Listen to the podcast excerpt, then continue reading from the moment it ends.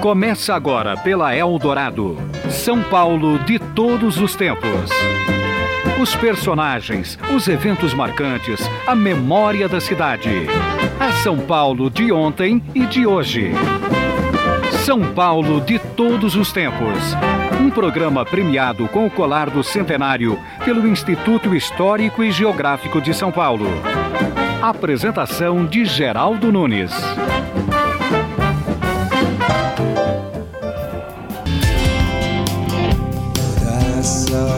Curiosidade você tem pelo que eu faço.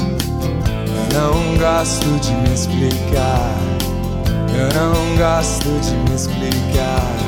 Muito já se falou e se escreveu a respeito da independência do Brasil. Mas um novo livro sobre Dom Pedro I reacende as discussões nos meios acadêmicos em torno desse importante nome da história. A professora Isabel Lustosa, pesquisadora da Casa de Rui Barbosa, no Rio de Janeiro, fala conosco de seu livro, Dom Pedro I, um herói sem nenhum caráter, onde ela o descreve como uma espécie de Macunaíma. Dom Pedro era uma pessoa, uma pessoa como outra qualquer, um rapaz que teve pouca educação formal, né?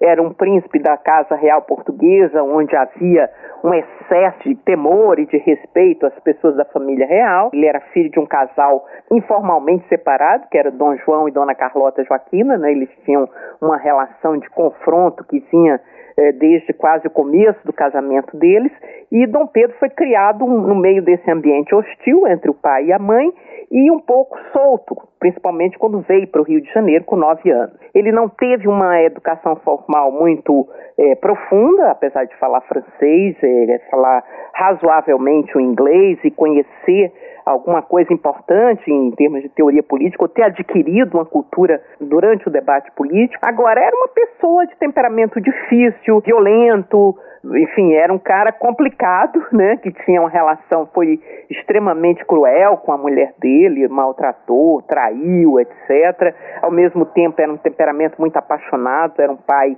amoroso com os filhos, era um sujeito que se envolveu, de certa forma, com a corrupção que corria solta no tempo, nesse tempo da monarquia, enfim, é um, contra, um personagem contraditório, mas também fundamental, exatamente por ser uma pessoa de ação, de decisões, etc., ao contrário do pai dele, Dom João, que era muito indeciso, ele vai ser fundamental para garantir a independência do Brasil. Sem esse personagem corajoso, destemido, inteligente, articulado, era uma pessoa extremamente articulada, popular, tinha uma visão bastante realista da monarquia naquele momento, na modernidade. Ele já não era um, um absolutista no sentido teórico da palavra, ele acreditava na Constituição. Ele fez uma Constituição liberal para, para o Brasil, a Constituição de 1824. Agora, era autoritário, era, enfim, é, é, agressivo, etc., mas não era uma figura abominável, não foi um tirano no sentido de perpetrar violências tremendas, etc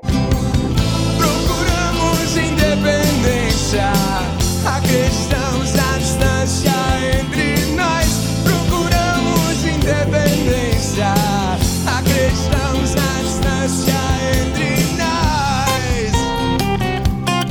Na elaboração do livro foram pesquisados jornais publicados em 1822 e nenhum deles cita o grito da independência no Ipiranga. O ato é descrito unicamente em uma carta deixada por uma pessoa presente ao local da independência. A conclusão de Isabel Lustosa é que o grito do Ipiranga foi lembrado para garantir a emancipação política do Brasil. Dom João VI, até 1825, tentou tornar sem efeito diplomaticamente a independência proclamada pelo filho. Bem, o, quem chamou atenção para isso no seu importante programa e também um historiador da imprensa, é o jornalista Alberto Dines, né, que questionou, vendo os jornais de 1822, a ausência de qualquer referência ao 7 de setembro como data da independência. E se olhar os jornais do ano seguinte, há pequenas, eh, 1823, poucas indicações de que aquele encontro na beira do, do Ipiranga tinha sido tão importante para definir o destino. O fato dele ter ficado no Brasil, o famoso dia do fico, né, 9 de janeiro de 1822, quando ele desobedeceu às ordens de voltar para Portugal e disse que ficava no Brasil, foi uma decisão importante, porque a partir daí é que se abriu, né, se configurou esse quadro de que você teria uma monarquia no Brasil e durante aquele ano de 22 se confirmou que essa monarquia seria independente da monarquia. E aquele encontro na beira do Ipiranga, né, que é descrito mais adiante por um dos, das pessoas, o padre Belchior, que era um dos acompanhantes da comitiva de Dom Pedro, que vai descrever a, a chegada das, dos telegramas, das mensagens da Dona Leopoldina, do Zé Bonifácio, as notícias de Lisboa que vão é, provocar a revolta de Dom Pedro e a e a declaração de independência, é, e mesmo os festejos lá em São Paulo, ainda antes dele voltar para o Rio, tudo isso é, só vai adquirir assim, uma valorização a partir de 1825. Essa é uma tese desenvolvida pela historiadora do Instituto Histórico Brasileiro, Maria de Lourdes Viana Lira, em que ela é, confirma que foi em 1825, quando o Brasil, a independência do Brasil foi reconhecida por Portugal e pela Inglaterra, houve uma série de protelações, porque Dom João VI tinha esperança de reunir novamente Portugal ao Brasil,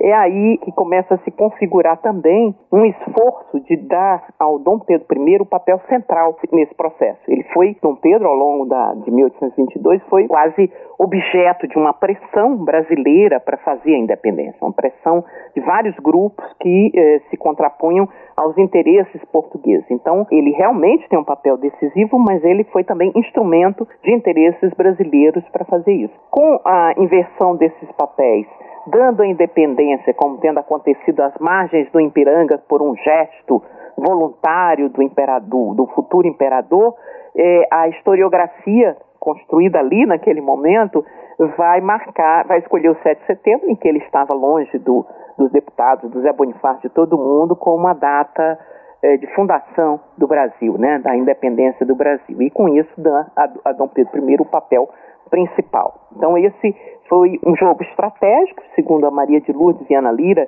e a Cecília e do Museu Paulista, também uma historiadora Cecília de Sales de Oliveira, também eh, trabalha com essa tese de que esse eh, foi um arranjo, né, no sentido de garantir, é, de criar um mito histórico que de fato acabou é, se consolidando na, na historiografia brasileira.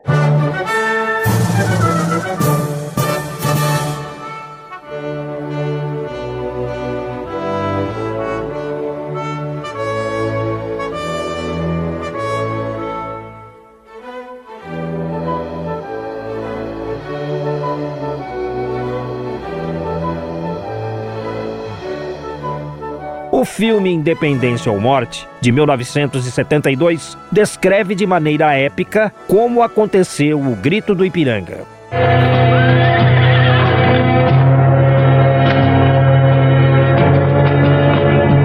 Da parte da princesa Dona Leopoldina e do senhor ministro José Bonifácio.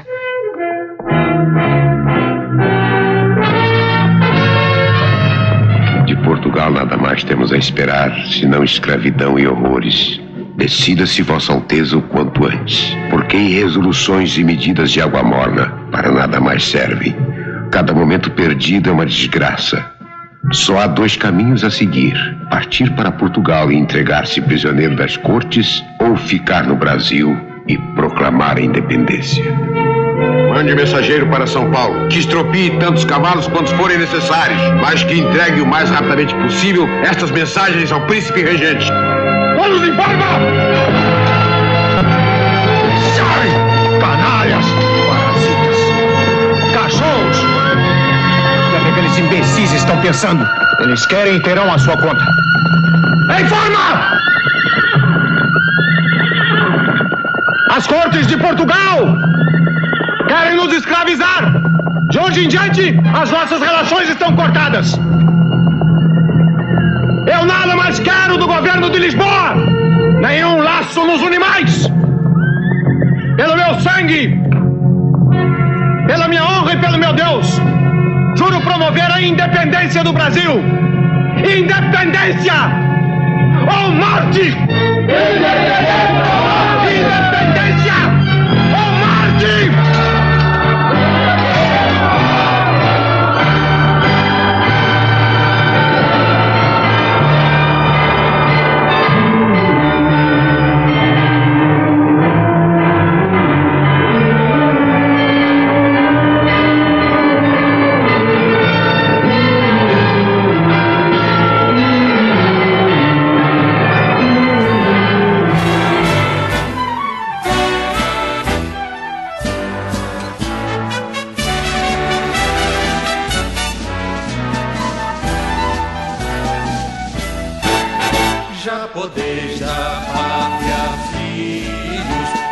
Gente, a mãe gentil, já raiou a liberdade no horizonte do Brasil.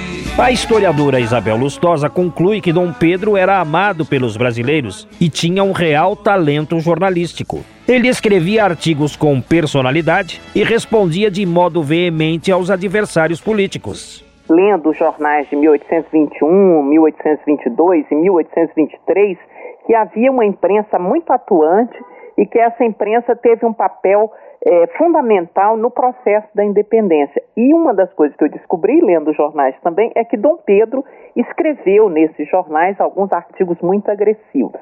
Então, o meu primeiro interesse pelo personagem veio a partir desse, desse ativismo jornalístico dele, ainda é, no começo da sua carreira, antes como príncipe regente e depois como imperador. Meu interesse por Dom Pedro se prende ao papel dele na história do Brasil, no processo de independência, e também o que foi o primeiro reinado, né, o período em que ele governou o Brasil, desde 1821 ainda como príncipe regente, até 1831, quando ele foi levado a abdicar e partir do Brasil, deixando aqui seu filho, Dom Pedro II, como imperador, menino de cinco anos. Os grilhões nos forjavam,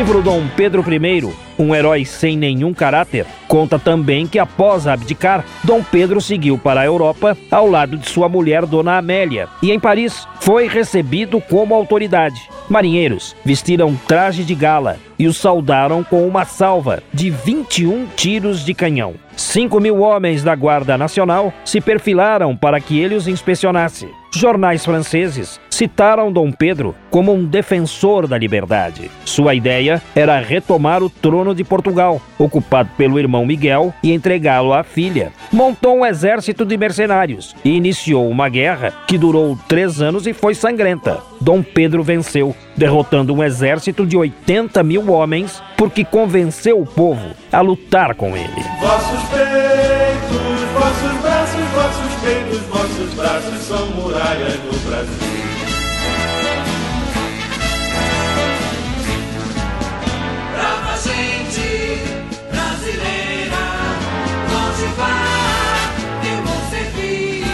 O hino da independência é uma composição de Dom Pedro I com letra de Evaristo da Veiga. A versão que estamos ouvindo foi tirada do disco Hinos, gravado por vários artistas em 1994. O quadro que descreve a independência do Brasil foi imaginado pelo artista plástico Pedro Américo, 66 anos depois do Grito do Ipiranga. Encomendado por Dom Pedro II, a obra integra o acervo do Museu Paulista, infelizmente fechado para obras. Parabéns, ó brasileiros, já com garbo juvenil do universo entre as nações resplandece a do Brasil.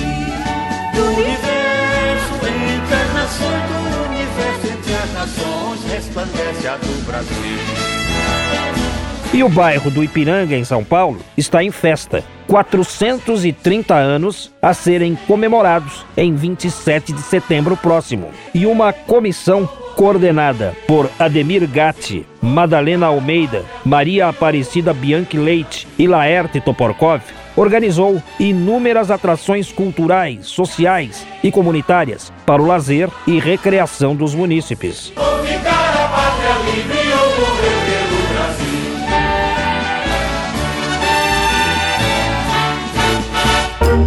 Curiosidades. O Brasil é o país da novela, porque tudo o que é mostrado ou ouvido em uma novela acaba de algum modo repercutindo. O que não se esperava é que um tema musical da telenovela Corrida do Ouro, da Rede Globo, exibida em 1974, fizesse tanto sucesso. Você já ouviu essa canção?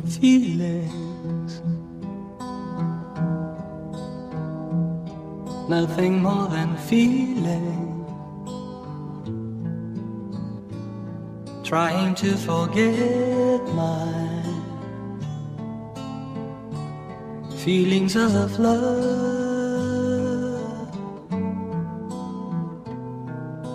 Teardrops.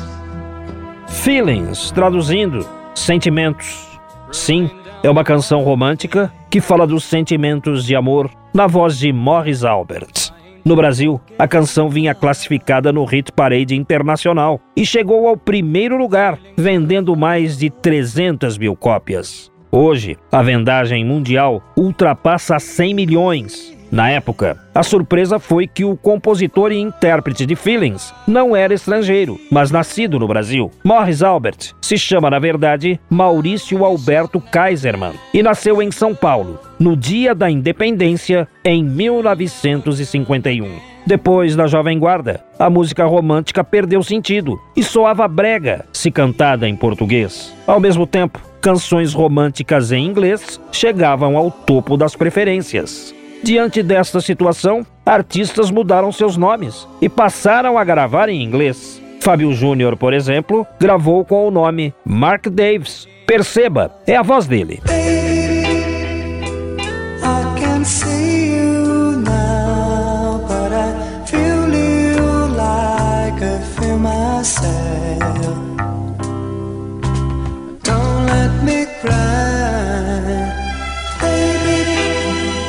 Gessé era Tony Stevens. E o cantor sertanejo Christian, o único que manteve o nome artístico em inglês, só gravava nesta língua. Havia ainda David McLean e Terry Winter. Feelings, entretanto, superou todas as expectativas, porque a canção passou a ser regravada por artistas renomados. Nesses 40 anos, Feelings teve 6 mil gravações diferentes. Disco de ouro nos Estados Unidos, disco de prata na Inglaterra, Feelings, regravada por Tom Jones, Andy Williams e dizem até por Frank Sinatra, mas dele não encontramos um registro confiável. Na voz de Bob Vinton, o registro ficou assim. Feelings,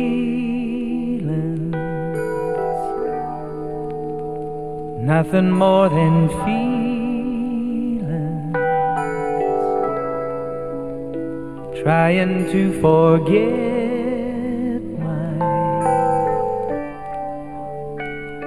Feelings of love. Ouça agora com Johnny Mathis. Teardrops rolling down on my face, trying to forget my feelings of love.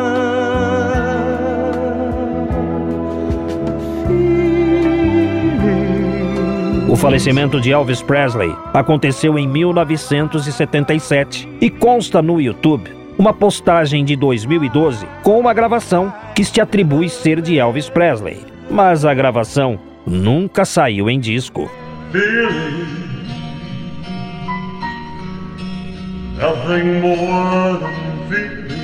De fato, até parece um ensaio. Ninguém garante que seja Elvis Presley. Não há dúvida, entretanto, que essa voz pertence a Dionne Warwick.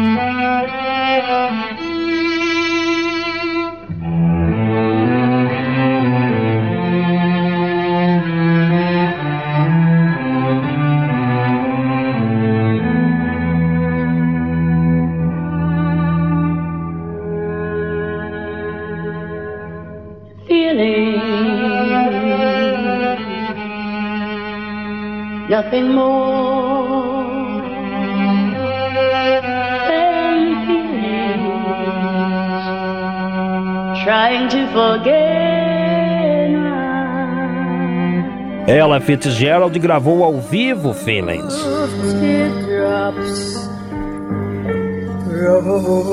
rolling down on my face, trying to forget my feelings of Sintam a interpretação de Sarah Vaughan.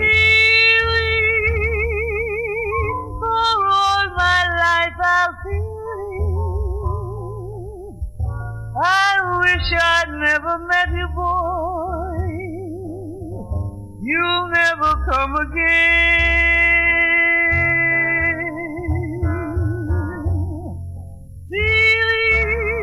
Feelings, oh, oh, oh, feelings,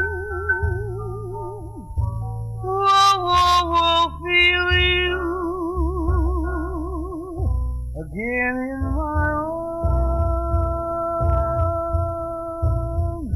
Outra diva da canção, Shirley Bassey, cantou Feelings assim.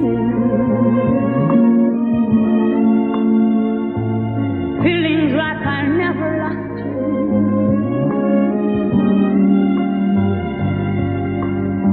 Feelings like I never had you.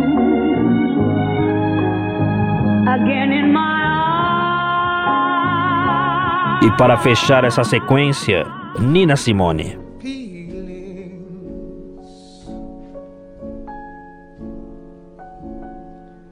Feelings that I never met you. Feelings that I, I never even saw you.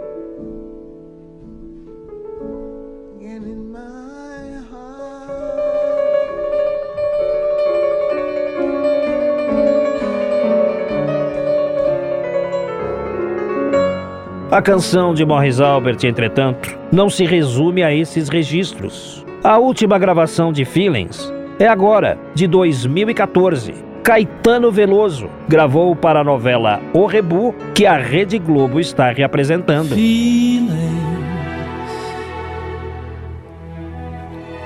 Nothing more than feelings. Trying to forget my feelings of love. Nossa produtora Valéria Rambaldi fez contato para entrevistar Morris Albert, que mora na Itália e tem 63 anos. Mas ele não nos atendeu. Nas declarações que deu ao longo da vida, o compositor diz que se inspirou em uma carioca linda para compor Feelings. À época, o autor tinha 19 anos, enquanto sua musa já passava dos 30.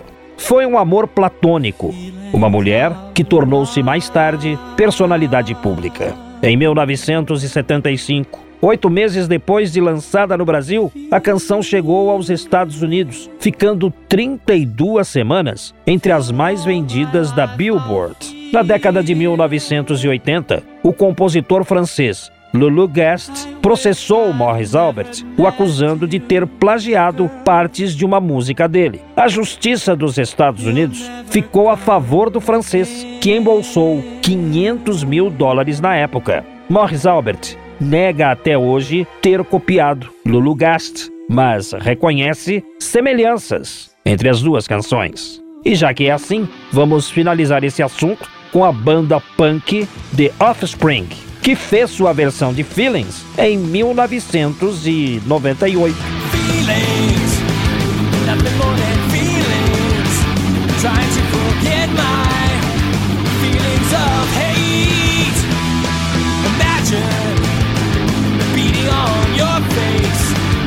Trying to forget my feelings of hate. Feelings, all my life I'm feeling. Wish I never met you. You'll make me sick again. Contamos com as mixagens de Alexandre Cavalcante. Whoa,